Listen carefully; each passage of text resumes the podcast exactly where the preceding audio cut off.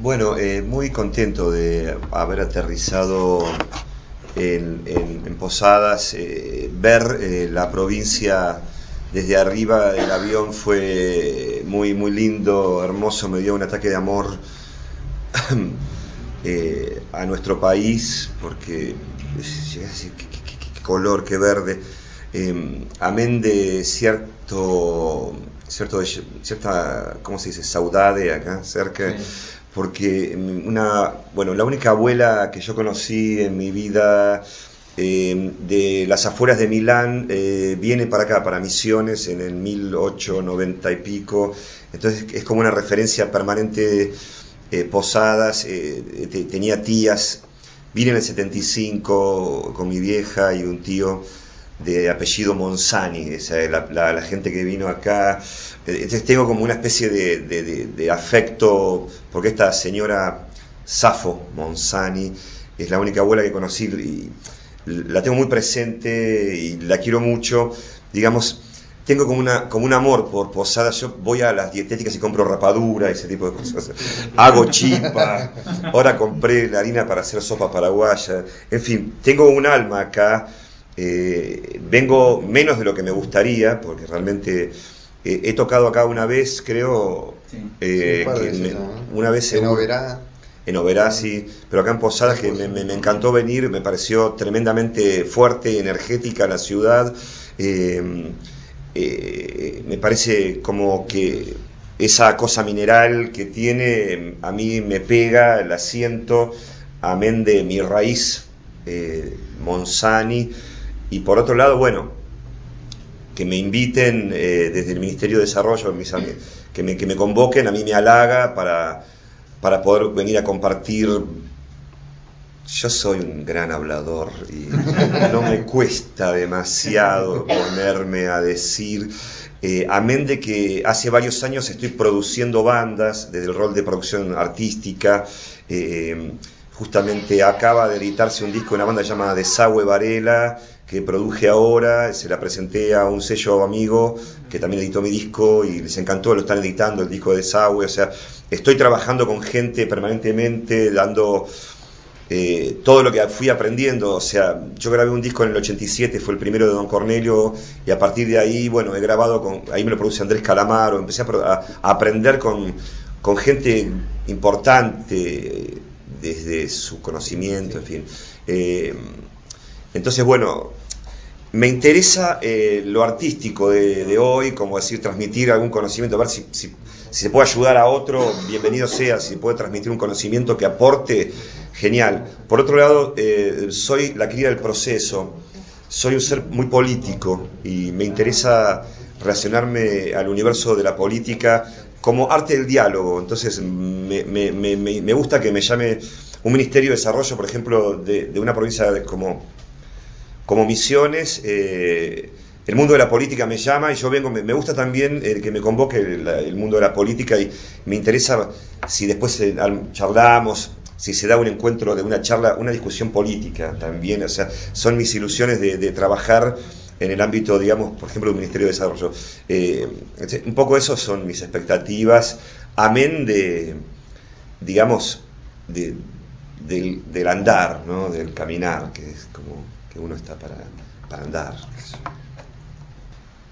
O sea, la importancia que, puede tener la música eh, tiene, primero, digamos, está puesta en el alma, o sea, la importancia, o sea, es vibración, es una, una vibración que, que despierta los sentidos. Yo creo que la música, si hay algo que, que hace es vibrar en el aire, porque justamente es vibración que se transmite el sonido, y eso afecta en los centros emocionales. Vieron que tenemos chakras y muchos centros emocionales. Eh, la música te hace vibrar y abre, abre esos centros de energía y de alguna manera inspira y potencia tu accionar, digamos, porque creo que esa es la gran función de la música, darte esa luminosidad, esa vibración, ese brillo, esa intensidad. Eh, yo, digamos, en el escenario busco el éxtasis, no soy un músico como que le interesa la prolijidad, trato de ensayar, de ser prolijo, de estudiar canto, de afinar lo mejor que pueda la guitarra y la banda y todo, pero quiero en el momento de pisar el escenario entrar en un, túnel que, que, me lleva a lo desconocido, al éxtasis. Creo que esa es la función de la música, lo dionisíaco, como diría Nietzsche, o sea, perderse en una comparsa y sacar todo para afuera y toda esa tensión del mundo material, eh, liberarla, ¿no? Ahora bien, eh, la música contiene palabras en el caso de la canción. Eh, en la palabra, bueno, hay un decir, ahí es donde, digamos, Peteco Carvajal, que es amigo mío, me dice, la música tiene que, la canción tiene que decir cosas lindas, o sea, es una, es una forma de pensarlo, digo, la canción habla del, del corazón, habla de un sentimiento, pero también a veces habla de un fresco, o sea, quiero decir, es una pintura, a veces pintás lo que ves, eh, y en, esa pintura empezás a hacer política, una vez que empezás a, a, ver, a dar tu punto de vista, porque vos ves algo y lo, lo relatás con tus palabras y ahí estás, estás eh, teniéndolo de una, de una opinión, empezás a hacer opinión política. Eh, qué sé yo, justamente hablábamos recién un poco con, con Osvaldo, ¿no? con César, que, de, de en el 79, en ese pequeño viaje del aeropuerto acá. Eh, y lo que era ir a ver Cerugirán en el 79 con 14 años, en mi caso, en plena dictadura, y salir a la calle, digamos, y como somos tres años más, más chicos que la generación de la noche de los lápices, hemos vivido con el terror en la adolescencia, pero sobrevivimos, no, no hay desaparecidos del 64. Eh, pero hemos nos hemos topado con, las peores expresiones de los grupos de tareas, los, civiles, la policía civil, eh, todo el tiempo, digamos, hemos vivido arrancados contra las paredes y eh, García, lo hablamos en el, aeropuerto también porque nos quedamos parados, en, retrasado el vuelo, y encontré con Diego Boris, el, presidente del Instituto Nacional de la Música, una chica que llama que viene acá a un concurso de banda, estábamos hablando, en fin. Eh, de la letra de Alicia en el país, digamos, o sea, que yo tenía más o menos 14, 15 cuando sale la gracia de las capitales, yo no lo entendía, mi hermana mayor me lo tuvo que explicar y, digamos, eh, cómo en esa generación nos acostumbramos a decir cosas de manera oblicua, o la metáfora que tanto utiliza el poeta, en ese momento era una herramienta de supervivencia, de decir y salir vivo, digamos, no perder el pellejo, o sea, eh, evidentemente, bueno, la canción popular eh, en un momento dado eh, es una herramienta de transformación y, es combativa y es un, es un elemento más de una lucha de un pueblo que está por ahí buscando la liberación. En fin. Ahora bien, para el momento actual de la música popular argentina, creo que es el momento de la diversidad donde veo, em, hay bandas y solistas como nunca, eh, es, un momento de explosión, de cantidad, cuantitativamente nunca vi tanto y tan variado eh, producto musical de, en todo el país, eh, fusión o clasista metal, hardcore, pero fusionado, eléctrico, con tango, pero guayno o lo que carajo sea. O sea, hay una gran fusión de culturas, de razas, desde la música que me parece maravilloso. Eh, amén de las bandas muy masivas, eh, el rock de barrio, eh, el rock middle, intermedio. Hay, un montón de estratos y de estéticas que creo que es fascinante. Es un momento que más yo lo observo ¿no? como, un cultor de la música nacional desde de, de, de, los setentas que éramos muy pocos ¿no? en ese momento. De repente ahora hay miles y miles de proyectos que, o sea, me parece genial, digamos, me parece alucinatorio, una palabra. Bueno, ¿qué opinión das o cómo repercutió en vos? Te digo tres nombres, eh, Ella Vendrá, Taza de Chino y Playas Oscuras. Eh, bueno, en mí eh, es un descubrimiento, ¿no? O sea, Ella Vendrá lo grabé en el 2004 en un disco que se llama Antojo, que hago de intérprete, donde yo dejo de hacer temas míos y hago temas de otros, pero metí cuatro temas míos. Y uno de esos es Ya Vendrá, que lo había dejado tocar en toda la década del 90, no lo hice nunca. Y ahí lo recupero eh, como una perla blanca y lo grabé con Adrián Dárgelos, el cantante de Babasónicos. Fue muy lindo grabarlo con él en ese momento porque pusimos un paneles, paneles acústicos con vidrio y lo grabamos como mirándonos a los ojos, o sea, muy... Ella vendrá, como una cosa de mucha intimidad, pero de mucha vibración, porque cantar con alguien mirándose a los ojos ya es raro, digamos, o sea, eh, y Adrián Dárgelos con esa sensibilidad, en fin. Y tuve una visión, pues yo tengo como visiones, me, pasan, esas cosas, era un huevo blanco que nos cubría a los dos. ¿Y qué es? ¿Qué es? ¿Qué es Track María?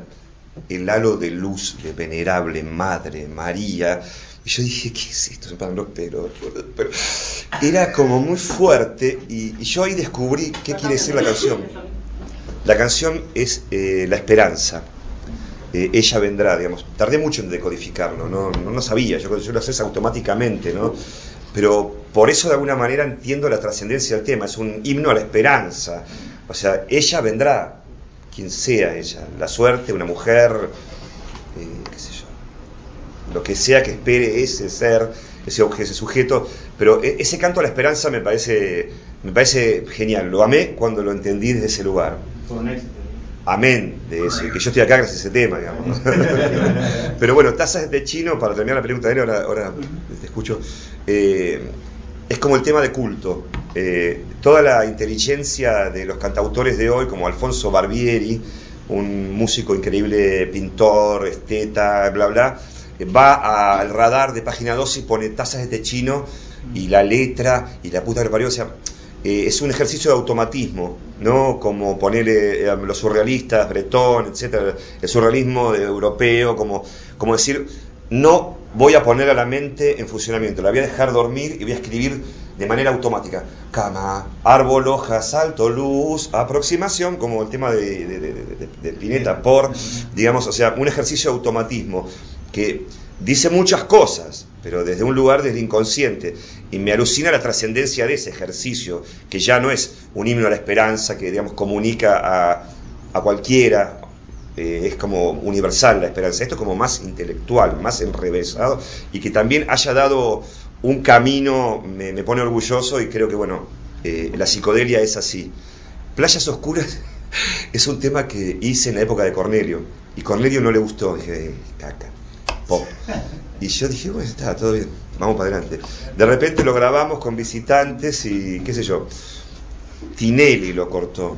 Eh, Marcelo Tinelli lo entró a meter en su programa hacia el ritmo de la noche y lo convirtió como un hit nacional donde nadie lo esperaba, menos yo, digamos, y de alguna manera eh, lo hago en todos los shows, los tres temas los toco siempre.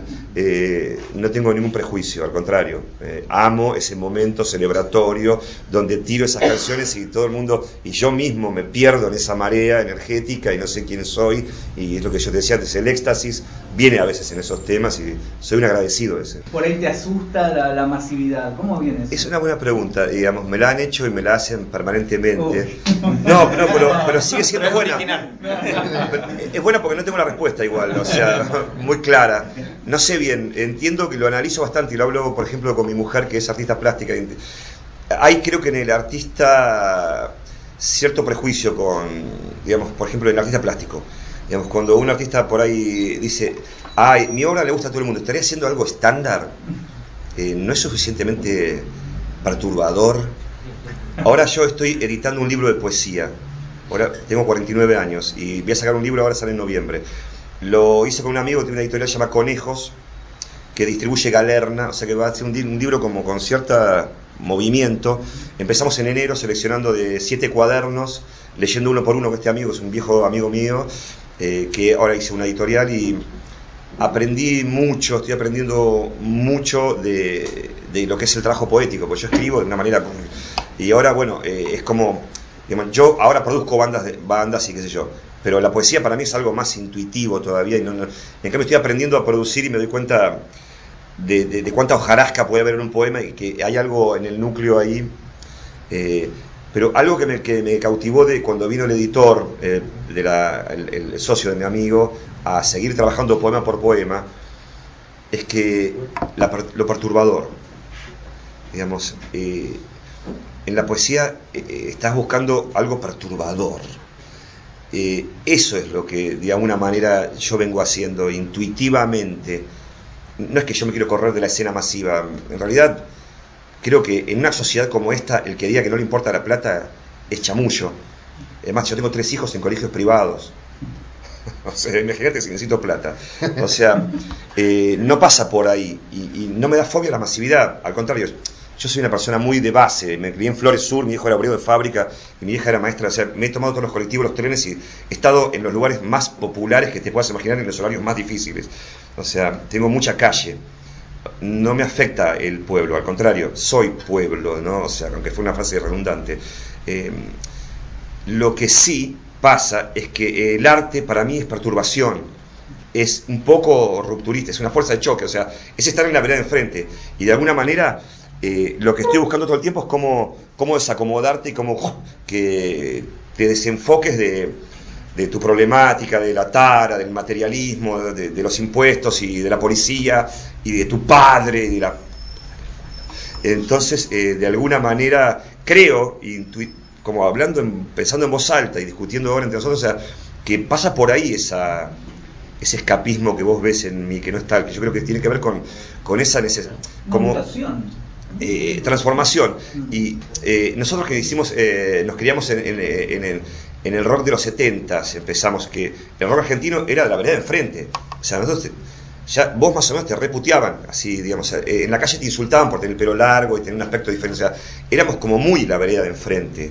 Y de alguna manera, para mí, rock, igual yo me abro mucho más allá del rock, ¿no? Música es, es perturbación también es éxtasis, pero desde la letra y desde la actitud. Y, el rock and roll tiene un poco de eso, como de, de fuerza de choque, o el tango del 10, si querés, el 15. Pablo, ¿y quiénes, quiénes han sido muy buenos perturbadores para vos? y Pescado Rabioso es como lo máximo para mí. Eh, creo que es la gran, y es éxtasis místico, que es la gran perturbación. Y hoy por hoy también el místico sigue siendo perturbador de alguna manera yo siempre me, pongo en el lado del místico, eh, que fuera de iglesias, el caminante de la mística, el, solitario, el santo, el camino. Para los santos la vida es transformación. De alguna manera, eh, yo creo que siempre estoy diciendo lo mismo, como... Y, cuando escuché, eh, lo, lo, compré hace un par de años, Pescado 2, que estaba en oferta en Musimundo. Digo, claro, con razón me gustaba, boludo, porque es un éxtasis. Entra en. O sea, aparte el chabón dice, puedo ver aquello que no soñé. O sea, estás viendo, hay una visión, hay una búsqueda. Está Castaneda, está el guerrero, está el despertar de los sentidos, la mediumnidad, eh, bueno, la visión y todo eso. O sea, creo que esa es la perturbación que yo propongo básicamente, siempre hablando de lo mismo, de diferentes caminos que, bueno, eh, por otro lado, bueno, Lennon, o sea, porque es un místico total aparte, y estaba como en la cresta de la ola y también, de alguna manera, son emblemas de mi generación. Él también se bajaba del caballito, se ponía con la china esta, se, con el orto ahí, todo mal, o sea, el culo, o sea, ¿qué es eso? O sea, eh, digamos, eh, era bastante complicado. Eh, había que fumarse, ¿no? Pero, eh, qué sé yo, en fin, hay como emblemas que uno sigue. Igual yo admiro mucho a David Bowie, que creo es el gran camaleón, como le dicen, la transformación permanente. Eh, de Charlie García. O sea, si hay un ente rupturista en Argentina es Charlie García. Es la ruptura en sí mismo, ¿no? Cuando la canción no la alcanzó, él se convirtió en la obra deforme y alocada y apocalíptica y suicida, digamos. Eh, yo siempre defiendo mucho a García eh, porque ha sido bastante atacado incluso por nuestros colegas, porque le pega el plomo, porque es un pedante, que yo, o sea, bueno, es el plomo de Charlie García, que bancate un guitarrazo, o sea, última es natural que así sea. Pero digo, eh, yo lo defiendo no por eso, obviamente, porque parece cualquiera, pero me, da risa. Eh, lo defiendo porque creo que cuando él, la canción ya no le sirve, él se transforma en la obra y él es un, una obra muy punk, como Kill Hill. Estábamos todos en la prisión, o sea, no, no me importaba, ya, no, ya, que, viste que ese disco quedó descatalogado antes de salir, ¿por qué? Yo me lo pregunto, ¿por qué Kill Hill no salió iba a salir, dieron un tema en Rock and Pop, yo estaba en una avenida llamada Córdoba, en Capital Federal, con muchos autos, tengo un auto, andaba en el auto solo a las 3 de la tarde y en Rock and Pop pasaba ese tema, ¿no? Y empecé a sufrir un ataque de violencia. ¿Eh? Ah, y, y miro para los costados y ¡eh! O sea, me violenté, me dio como una cosa de locura. Y enseguida, digamos, el, di- el disco quedó descatalogado. O sea, era como, ¿por qué? Digo Por yo, ¿qué Pipo. pasa? ¿Eh? Por Pipo. ¿Por qué? Fue el disco que hicieron con Pipo Cipollati juntos. Kill Hill, Creo que lo mandaron a la red primero. lo man- mandaron- pero está bien, pero igual lo mandas a la red, pero después editarlo. No, no entiendo bien por qué no le edita la compañía. Rock and Pop pone un día el tema, no lo ponen más, el disco no lo sacan. Eh, Bueno, pero tiene que ver con. Bueno, no, no quiero ponerme muy político sí, ahora, no. pero. eh, ¿Vieron que a, a Charlie lo, lo copta a Canal 13 un poco? Que vuelve después de su internación a la iglesia de Luján, Claro. el primer show que da. Y de repente cuando mete ese tema, lo pone, lo sacan, o sea. En fin, creo que hay ciertos manejos de la carrera de Charlie que él, obviamente por ahí pasa, pero no era. Es un tema muy testimonial, mal. Eh, ¿Lo escuchaste? ¿Lo escucharon? Creo que no convenía mucho eso, me parece que lo sacaron por eso, tengo esa sensación. Fue censura, dicho de otra manera. Bueno, eh, bueno, perdón, eh, quieren seguir hablando con él, se queda hasta mañana a la noche. A la tarde, en 15.30 en Mandové, eh, tenemos, perdón, Pablo, tenés otro compromiso, estás llegando tarde. Eh, Todo bien. vamos a hacer una entrega de un obsequio de productos hechos en